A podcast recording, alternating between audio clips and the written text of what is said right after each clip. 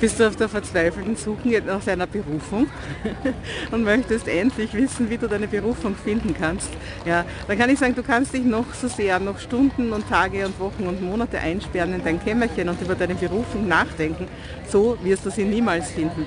Berufung finden geht ganz anders. Und zwar kommt es einfach nicht durchs Nachdenken, sondern durchs Tun. Also das heißt, wenn du wissen willst, was eine Berufung ist, dann fang mit dem an, was jetzt schon da ist. Ja? Und das ist vielleicht noch gar nicht, dass du denkst, ja, ich möchte vielleicht mit Menschen arbeiten zu dem und dem Problem. Du hast ja auch hoffentlich eine Expertise dazu, aber so ganz genau weißt du es noch nicht. Ja? Dann wird dieser Pfeil, deiner Zielpfeil am Anfang nicht ins Bullseye gehen, er wird nicht voll ins Schwarze treffen, aber du wirst eine gewisse Nähe mal entwickeln zu dem, wo, wo das Ganze hingeht. Und dann schreibst du einfach mal das aus und machst du mal das, auch wenn du weißt, das wird es nicht am Ende sein. Denn letztendlich suchen wir uns unser ganzes Leben und ich hoffe, ich habe mich auch noch nicht ganz gefunden und werde hoffentlich in ein paar Jahren auch noch mal was anderes machen.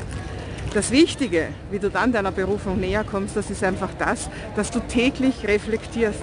Das heißt, mach jeden Tag am Abend den Strich drunter und sag dir, war das jetzt gut? Was war gut? Ja?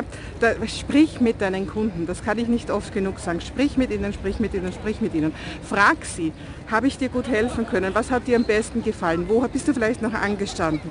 Und denk jeden Tag, wie kannst du diesen Kunden noch mehr helfen?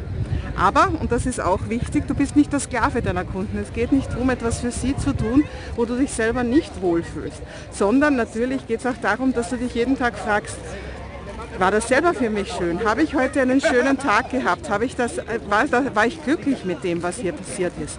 Und wenn du das machst, also dich fragst, wie es dir gegangen ist, deinen Kunden fragst, wie es ihnen gegangen ist und dann hoffentlich auch noch das Wohl der Welt im Auge hast als dritte Dimension und da so eine Spirale beginnst, wo du jeden Tag mehr und mehr praktisch in dich selber hinein dich entspannst und jeden Tag mehr weißt, wer du bist. So geht Berufung finden. Und das ist ein lebenslanger Prozess. Und dann kannst du die beste Version deiner selbst werden. Das ist mein Tipp zum Thema deine Berufung finden.